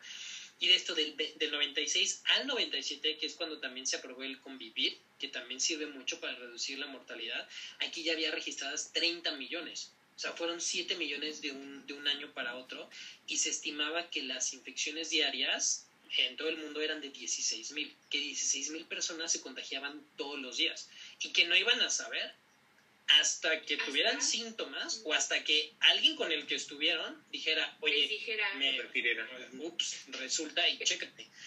Para el 99 era la cuarta causa de muerte a nivel mundial, obviamente la primera causa de muerte en África y se estimaba que había más de 33 millones de personas con el, con el virus y que 14 millones ya se habían muerto de lo que se había registrado. Para el 2000, una de las campañas que empezó a hacer con la OMS era tanto en reducir los costos de producción de medicamentos para ayudar a los países subdesarrollados y que se redujera, eh, y una de las metas era para el 2020 y lo movieron para el, para el 2030, que ya dejara de haber niños que nacen con VIH. O sea, que también hubiera como los diagnósticos tempranos en las mujeres, que tuvieran acceso a los medicamentos, a cesáreas bien cuidadas y a manutención y para poderles darles de comer para, para que no les dieran, no les pasaran este, por la leche materna. En el 2003 el presidente George Bush creó el, este, un fondo de emergencia que se llamaba el del presidente de Estados Unidos, donde eh, se hacía un plan de cinco años, donde Estados Unidos donó 15 billones de dólares para, para combatir la propagación del virus y sobre todo iba dirigido hacia países este, subdesarrollados para hacer prevención, para hacer pruebas de detección, para, para que tuvieran acceso a, a medicamentos. Eh, y así empezaron a ver, o sea, es por ejemplo también en, la, en el 2006 y sobre todo aquí ya en, este, en los 2000 se empezó a apuntar mucho hacia África y a las regiones más pobres de Asia, porque también cuando en el 2006 abrió la OMS y el UNAIDS, una rama de la ONU que se encarga solamente de, cuestiones de, del SIDA, se empezó a promover mucho las campañas de abstinencia, de, educación sexual y sobre todo de circuncisión masculina porque vieron que bajaba hasta más del 60% el riesgo de contagio y esto ya se empezó a implementar más de ese lado porque en estas épocas y para, y, para pues ya de los últimos 10 años para acá, pues ya se sabía, ya se, o sea, ya los medicamentos estaban mucho más controlados, o sea, ya se sabía muy bien y ya como que la gente estaba viviendo más, pero volteabas a ver a África, Asia y era la situación de hace 50, 60 años. Fue hasta el 2010 cuando Estados Unidos quitó la restricción para las personas de VIH de poder entrar. O sea, eso que en el 90 dijeron, oigan, ya quiten esto, se tardaron 20 años sea, ¿tú cuántas veces entraste a Estados Unidos cuando existía la restricción? No manches. Tío, que no te lo creo. Me lo dices y así siento que es como otro, otro universo. Y, y no tiene, o sea, fue hace 11 años. Y de nuevo, no era, o sea, no era como que sean screenings, es así como con la pistolita esta, pero, o sea, podían. O sea, era una de esas leyes. Y a lo mejor muchas personas de ahí que trabajaban en los aeropuertos ni sabían, pero existía. O sea, como ley existía. Y es como de, güey. En el 2012 fue cuando se aprobó el PrEP para la prevención. Este, en, o sea, tanto en, o sea, pues para, o sea, yo no estoy contagiado, pero para que no me dé, pues si tengo este, relaciones sexuales. Exacto. Y en el 2013 ya aquí se vio que la, mortalidad había disminuido un 30%, que el último pico de mortalidad había sido en el 2005 y para este entonces se estimaba que había más de 35 millones de personas en el mundo viviendo con este VIH. Para el 2014, cuando vieron que no iban a alcanzar a que ya no hubiera bebés con SIDA en el, en el 20, dijeron, ok, se va a erradicar para el 2030, porque en papel sí se puede. O sea, si todas las personas que tienen VIH en el mundo dejan de contagiar, o sea, sí lo puedes. Pensé que ibas a decir que se mueran y yo. sí, o sea, si se mueren ahorita. sí, y yo. O sea, si dejan de contagiar. No, no, tranquila. y esto empezaron una. Hay una serie de programas a nivel UNICEF, a nivel ONU, a nivel OMS. Este. Que una de ellas se llama el, el programa 90-90-90 que es diagnosticar el 90% de los casos, que el 90% de las personas diagnosticadas tengan acceso al tratamiento y que de todas estas el 90% tenga supresión de la carga viral y con esto bajen los contagios muchísimo, además de los planes de educación sexual. Y aquí es muy importante sobre todo la educación a las niñas porque y el fomento de que vayan a primaria, secundaria, la prepa, la universidad, porque mientras una mujer más educada esté, tiene menos riesgo de, este, de violencia sexual este, y de este, y sobre todo de que se perpetúe, ¿no? Y de estos de matrimonios arreglados y de tal. Obviamente esto en papel está muy bien, pero voy a necesitar que repitas eso muy lento para que la gente lo entienda, de que las niñas en las comunidades necesitan educación sexual, o sea, necesitan que se hablen de estos temas, porque tú vas a pueblitos y ok, vamos a montar el consultorio y vengo tres días a dar 100 consultas a toda la gente que no ha tenido acceso a la medicina. Muy bien, que sigan esos programas, yo los apoyo, yo voy a seguir yendo también cuando pueda, pero algo que se necesita incluir y algo que necesita existir, talleres de educación sexual. Y es tan básico que ya no lo pensamos, o sea, ya tú asumes que la gente sabe lo que sabe y que se va a perpetuar la tradición oral y que las mamás les van a decir y así como tú escuchaste un día en la tele y ella también lo va a escuchar un día, necesitamos hacer campañas y necesitamos hacer talleres de educación sexual para las niñas y para los niños, o sea, los niñes, vamos a decirles, como es como de lo más básico y yo creo que de lo que tenemos muy olvidados nosotros como médicos, como que muchas veces nos centramos en brindarle atención a la gente que no la tiene, ¿no? Y vas y vas de misiones, vas a brigadas, haces, donas tu tiempo, donas medicamentos, haces muchísimas cosas, pero se nos olvida la educación y se nos olvida la educación sexual. O a veces estás dando consulta y no le explicas a tu paciente, no le explicas a esta niña a la que le vas a poner el implante o el DIU, o a esta mamá secundigesta que ya tiene, o sea, 18 años y ya va por su segundo bebé, no le explicas porque tú asumes, o sea, tú dices como, bueno, pues ya va a tener a su segundo bebé, o sea, lo mínimo que tiene que saber es esto y es una realidad muy diferente en la que ellos viven. Entonces, como médico se puede, como gente no médica, tú también puedes montar un taller de educación sexual, te puedes informar con un profesional de la salud, hay cursos que puedes hacer, o, o sea, la información bien dada y la información investigada nunca va a ser mala, ¿sabes? Entonces, si tú quieres ir a hablar y sabes que te va a tocar visitar un pueblito, infórmate, investiga y ve y di. O sea, no te cuesta nada, ya sabes, pero yo creo que ese es un factor básico, la educación. Porque muchísima gente dice como, hay que prevenirlo, pero ¿cómo? Educando.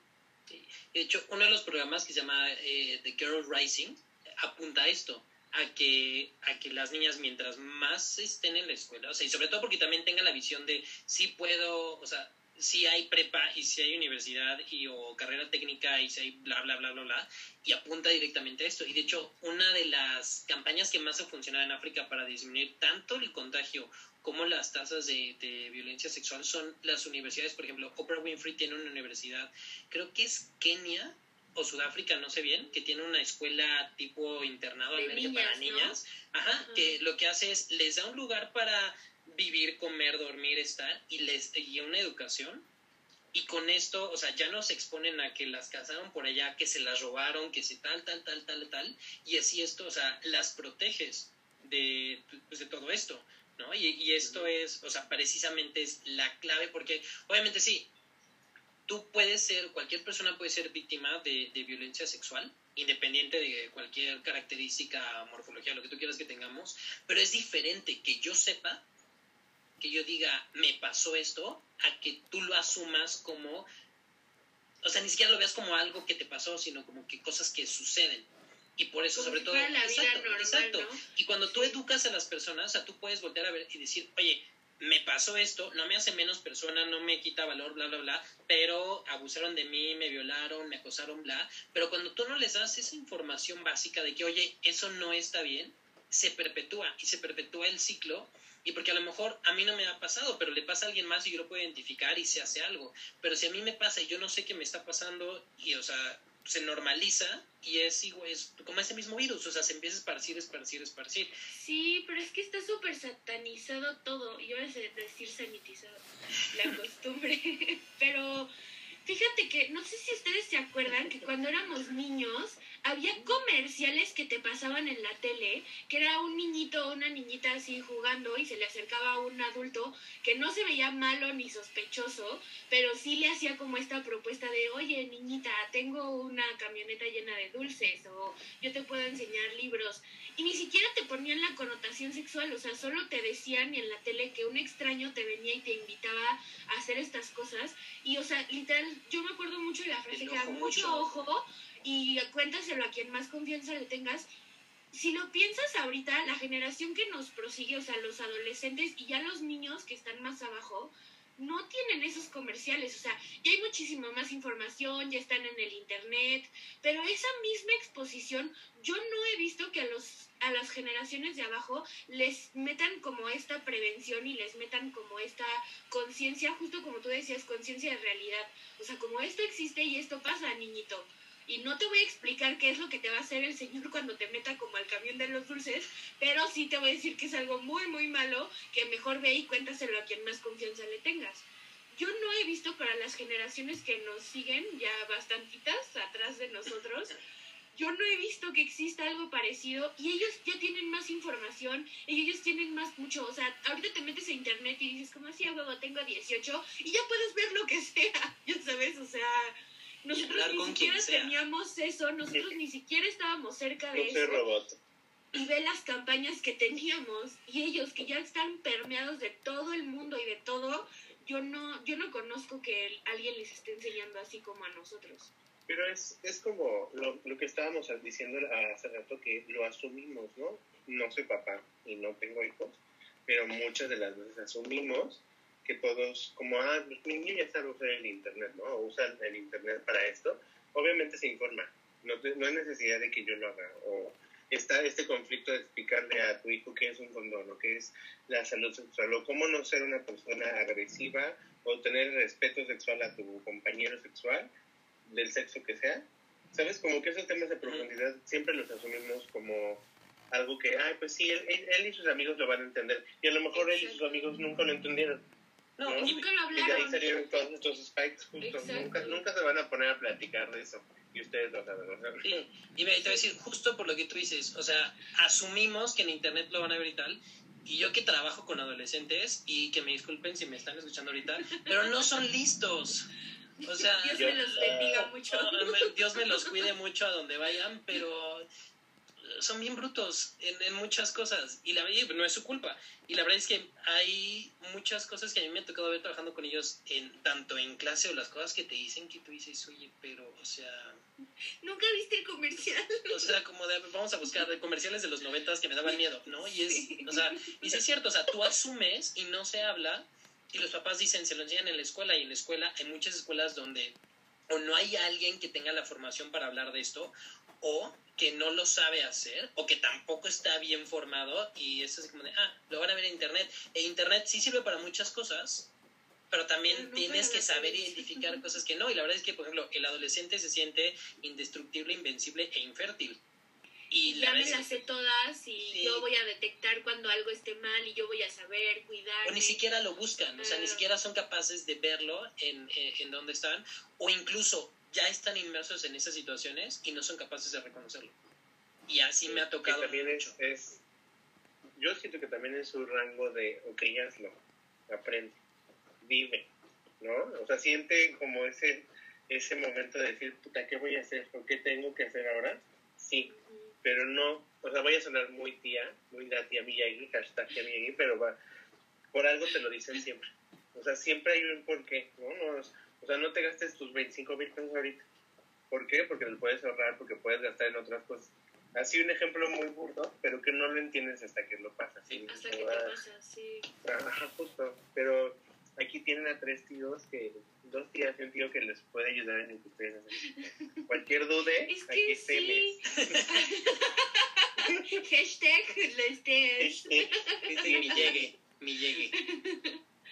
Es que es muy real porque, o sea, yo creo que esa filosofía de no sabes hasta qué te pasa, pues fue lo que los llevó de 200 casos a 10 años después, 2 millones. O sea, pues claro que los que les pasó, pues aprendieron a la mala, pero es justo lo que estamos como, o sea, vivimos ya en esta sociedad que o sea, y es lo que a mí me sorprende mucho de los jóvenes, que ya saben tanto de tantas cosas y ya están como tan empapados de mucha cultura, de muchas cosas, o sea, de la música y de bla, bla, bla, pero son ignorantes en cuanto a muchísimas otras, que yo sí creo que nosotros lo aprendimos o en la tele o con alguien, ya sabes, o sea, yo no me acuerdo que a mí mi mamá directamente haya venido a decirme como, Carlita, o sea, si un día un señor con una gabardina viene y te dice que no, no, ya sabes, o sea, mi mamá nunca vino y me enseñó, pero yo tengo grabado, tatuado en el cerebro el comercial con Chabelo. Pregúntame por qué, o sea, ¿qué, ¿qué se me traumó de ese comercial? No sé, pero me acuerdo de que Chabelo me dijo, mucho ojo y cuéntale a quien más confianza le tengas, ya sabes. Pendiente. Entonces, de ahí salió mi ansiedad, no lo sé. Por eso me salí así como soy ahorita con mis ataques de pánico, tal vez, pero aún así yo creo que hace mucha falta la cultura de la prevención. Y es que, y, y es, punto, todo esto que dices sí pasa, sobre todo porque hacia finales del 2010 y como entre el 2010 y el 2015, empezó a haber un pico de contagios, sobre todo en personas jóvenes. Sobre, y sobre todo por esto, por el que no, no pasa nada y tal. Ya lo que yo había comentado la vez pasada es que yo siento que en muchos lados, o sea, sí, gracias al medicamento, tú puedes tener una vida normal y, e incluso en el 2017 cuando sale la campaña de indetectable es intransmisible para bajar el estigma, para decir, ok, puedo tener VIH, que no te importe si soy gay, bisexual, lo que sea, lo tengo, pero soy indetectable, entonces no te lo voy a pasar y puedo tener una vida normal y una relación de pareja y lo que tú quieras. El problema es que en el 2017 solamente el 54% de los que estaban infectados tenían acceso al tratamiento. Entonces, sí, hay una, o sea, te cambia la vida enorme el, tener el virus, sí, pero si tienes el tratamiento, pues puedes hacer tu vida tan tranquila como cualquier otra persona y, e incluso que lo que pasó hace 20, 30, 40 años sea como un universo alterno, pero si no tienes acceso al, tratamiento, y porque no, no estamos ni cerca del 80% del acceso al tratamiento, vales igual de madre que en los 60 O sea, porque sí, o sea, sí existía, ¿no? Para el 2020, y estas son las últimas cifras que hay, esto es obviamente pre-pandemia, porque todavía no sabemos, o sea, bueno, pre-COVID, o sea, todavía no hay una fuente completa de a ver cómo se modificó todo esto, este, bueno, toda la situación del VIH y SIDA con el, con el COVID, pero se estimaba que había 45 millones de personas viviendo con VIH en el mundo, 43 adultos y 2.2 de ellos son niños. De todos estos 45, solamente acceso a terapia antirretroviral tienen 27.7 millones. Tienes más de casi más de 15 millones de personas que tienen VIH y que están igual de jodidos que en los 50, 60, 70.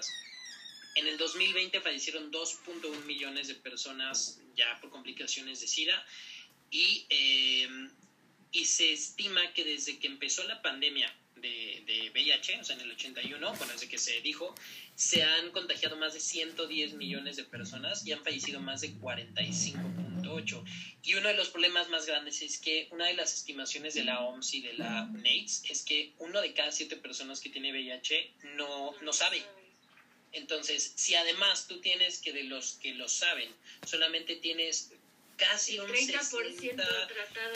Sí, bueno, es casi un 60, el que no recibe tratamiento es un 30, 35, exagerado 40, pero pon tú, de, de, mi población que sé que tiene VIH, solo tengo con tratamiento al 40%, pero yo, o sea, tengo todo otro ponche la población que ni siquiera sabe que lo tiene y que obviamente no es como que diga, ay, sí, sidobudina como con mi, con mi vitamina C. Entonces tampoco. Y uno de los, y ok, el problema ahí con toda esta población es que en 10 años presenta los mismos síntomas que todas estas personas que Dugas, que Robert Rayford, que Margaret, pero además son personas que están contagiando a otras personas y que no lo saben. Entonces, o sea, sí es, sí es cierto, o sea, tú puedes tener VIH y eso no significa que tengas la peste gay, este, y no significa que seas una mala persona y que te castigó Dios y que vales madre y que no puedes tener una vida de pareja y práctica sexual responsable, o sea, no, o sea, puedes hacer tu vida y perfecto. Y si te cuidas muy bien, así como nos deberíamos de cuidar todos, puedes tener una vida muy plena y lo que quieras, este, pero no todo el mundo tiene ese acceso. O sea, porque también yo siento que en muchos lados se romantiza y de, ay, no pasa nada, te tomas tu sidobudina y ya. Pero, ¿y si no hay, y si no hay heart, y si hay una pandemia, y si hay una guerra, y si hay un temblor, y si hay un tsunami, y si hay un lo que tú quieras, y yo dejo de recibir ese medicamento, por más controlado e indetectable que sea mi carga viral, me puedo volver a ser otro de las personas que no tiene acceso. Entonces, sí se tiene que quitar este estigma, obviamente, de, del cáncer gay, del síndrome homosexual y todo esto, sí, o sea, ya, o sea, ya no puede existir, y también, o sea, las personas que tienen VIH, o sea, que no exista nada en contra de ellas y que tengan acceso a todos los servicios, pero más importante es hacer la prevención. Y, no, y, la, y el hacer prevención no es como de, ay, ¿por qué es malo el que tiene VIH? No, es malo el VIH, no es mala la persona. Pero, o sea... Como cualquier enfermedad, ¿sabes? O sea, es como al diabético que le dices como, güey, o sea, pues estás enfermo. A lo mejor son como grados de severidad, pues no es lo mismo comparar VIH con diabetes pero pues es alguien que va a necesitar medicamento, tratamiento, atención, o sea, sí son cosas diferentes, o sea, son polos opuestos de la enfermedad, pero es más o menos lo mismo, o sea, la persona no es mala, pero la enfermedad, pues independientemente de controlada o no, indetectable o no, pues es una enfermedad que te pone en riesgo de muchas cosas. O sea, te pone en riesgo, por ejemplo, ahorita con la pandemia, la gente con VIH se volvió población vulnerable. O sea, de por sí nosotros que no podíamos salir de la casa, cuarentena, home office, todas estas cosas, ellos se volvieron, pues en su mayoría jóvenes o adultos jóvenes que no, ten, no podías salir de tu casa, sino no debes salir de tu casa, porque aunque eres alguien que está en tratamiento y llevas tu régimen súper bien y estás indetectable y eres alguien muy consciente que ha hecho como mucha investigación de tu enfermedad y ya la llevas bien y ya estás muy tranquilo, aún así de pronto llega un virus que te vuelve muy vulnerable, que te vuelve a exponer el doble, el triple, y que así como tú puedes ser alguien que eres súper bueno y que todo ha hecho bien en su vida, estás en triple, cuádruple riesgo de tener un virus que te va a dar como todas las complicaciones del mundo, ¿sabes? O sea, quieras que no, es una enfermedad y no es como, o sea, justo como tú le dijiste, es quitar el estigma de la persona, pero no debemos olvidar que es una enfermedad y es una enfermedad seria. O sea, que se tiene que tomar con la seriedad de decir como tu sistema inmune va a estar comprometido de por vida. Y ya existe algo que te va a ayudar para que puedas tener la existencia más normal del mundo, pero aún así estás enfermo y tienes que ser consciente de eso, ¿sabes? O sea, tienes que como que abrazar mucho tu realidad y decir como esto es algo que me pasa y que me va a pasar toda la vida, pero que ya vivo en una era con tanta tecnología y con tan poco o mucho acceso a un tratamiento, pero lo tengo, o sea, las personas que están tratadas, pero justamente hacer como mucho énfasis en la prevención, ¿sabes? O sea, como no deja de ser algo muy serio que le sigue pasando al mundo. O sea, es algo que no hemos podido controlar como ahorita ya en la baja de los casos y ya vamos disque saliendo de esta pandemia, pero pues, es algo, es un tema. Porque la realidad es muy vulnerable. O sea, lo que tenemos hoy ahorita, mañana quién sabe, ¿no? Entonces, eh, y ya lo último, último que se sabe, bueno, que se tiene el VIH es las pruebas de la de estas vacunas que creo que están en fase 3, no sé, eso ya no ya no revisé bien y eh, fue en 2012 cuando Plaza Sésamo sacó el primer personaje, Cami, una niña de Sudáfrica que es una niña que vive con, con VIH. Y en su historia se supone que ella se, se contagia, creo que por una transfusión. Una transfusión. Y, el, y el, la importancia de este personaje es que sale con todos los otros Plaza Sésamos y salió creo que con el presidente Clinton y con quién sabe qué otra, otras personas más. Y es esa educación y esa... Bueno, primero es la representación de los niños que tienen, que tienen esta enfermedad. Y sobre todo para educar a los niños que no la tienen para que vean pues, que es un niño tan normal como todos los demás, este que juega, que, que se ríe, que se come los mocos, que, que llora, que bla, bla, bla, bla, y que puede ser tu amigo y también para que puedes jugar con él, que pueden abrazarse, que pueden ser amigos, novios, exacto, o sea, las cosas y que lo puedes invitar a tu casa y todo. sí, o sea, puede ser tu amigo y, no pasa nada. Y es, o sea, para ambas partes, o sea, es, es eh, esta, esta conciencia y esta sensibilidad para los niños que entienden más de lo que luego muchas veces creemos, este, y sobre todo para que el niño que lo tiene, o sea, se ve, o sea, y esa representación de verte a ti mismo en, en, un lado y que lo ven, que lo quieren, lo aceptan, o sea, es muchísimo, es súper importante para ellos y Cami hace esto. Y sabes qué, sacarlo de este contexto, porque yo creo que al menos nosotros sí crecimos con este estereotipo de el vagabundo o por ejemplo ahorita algo con lo que se está peleando mucho el, la persona homosexual que es como de moral muy libertina, ¿no? Que no le importa y que es alguien que va y se mete con quien sea y es como de principios muy eh, cuestionables, pues realmente no es como, o sea, es un estereotipo muy dañino a la comunidad porque pues tú puedes tener la preferencia sexual que quieras y no por eso te hace mi mamá le gusta mucho la palabra libertino y a mí como que ahí me gusta meterle en la conversación, pero sí, o sea, no por eso te hace como esta persona de moral cuestionable donde no le importa el mundo y vas y te metes con quien sea. Y aunque sí fueras así, no te hace ni estereotipo ni representante de nada, ¿sabes? O sea, tú eres así porque eres así y punto. Y está bien, nadie te juzga, hermana, bienvenida, o sea, ya sabes, pero pues no, no, no tiene que significar algo, ¿sabes? O sea, no tiene que ser ni representante de nada. ¿Qué fue lo que le hicieron a Dugas? O sea, dijeron, ah, este cuate nada más no veía con quién, ¿no? ¿Dónde meterla, no? o sea, pues, no. O sea, cada quien. No. Y, y como dices, o sea, las prácticas sexuales de cada quien es número uno, cuestión de la persona y de las otras personas. Mientras haya respeto y, esté consensuado y, y, responsabilidad, ¿no? Y que no se expongan a cosas muy raras, adelante. Pero pues si te gusta lo raro también, solo encuentra a alguien a quien le guste lo raro. Encuentra otro raro, este, pueden dejar aquí sus, yo soy raro si quieren los comentarios en Instagram y ya se conocen, pero, o sea, de nuevo, cada quien, y si es, como tú dices, o sea, no automáticamente una persona sale del closet y como que la libido, este, explota y también la necesidad de, no, o sea, el heterosexual, el bisexual, el turboflexible, lo que tú quieras, en cualquier tipo de forma, tú puedes decir, oye, ¿sabes qué? No, o sabes qué, wham bam, ¿no? O sea, pero sí, exacto, es, la representación, o sea, tenemos que empezar a ver a la gente humana como humana y no como otro estereotipo y pues yo creo que justo Cami es muy buen ejemplo de pues que los niños son niños independientemente tengas VIH o no Y es justo lo que tú decías, como hacer conciencia de la enfermedad, no hacer conciencia de las personas con la enfermedad. O sea, Sí, sí, como, o sea, sí es cierto eso, o sea, es la enfermedad la que, es, la que está mal y la que tenemos que quitar, no es la persona, ¿no? sí. Nada más. Eh, pues con eso cerramos y con esta muy bonita reflexión cerramos ahora sí todo este capítulo de, de VIH eh, y este como extensión extra del, del mes Pride de junio, aunque pues, esto salga en julio. Eh, no, somos como todas las compañías que Exacto, primero aquí de sigue. sigue siendo, aquí hay colores y de todo, inclusión y straight.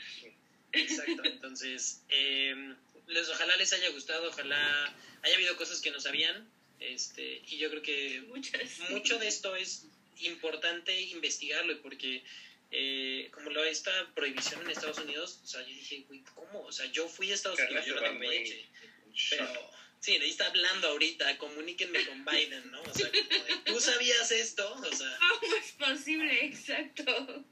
entonces, eh, pues muchas gracias a los dos por venir, por compartir aquí otro ratito con nosotros. Este, algo más que quieran agregar ahorita antes de que, que digamos ya vaya. Pues. Mm, nada. invítenme, gracias. Sí.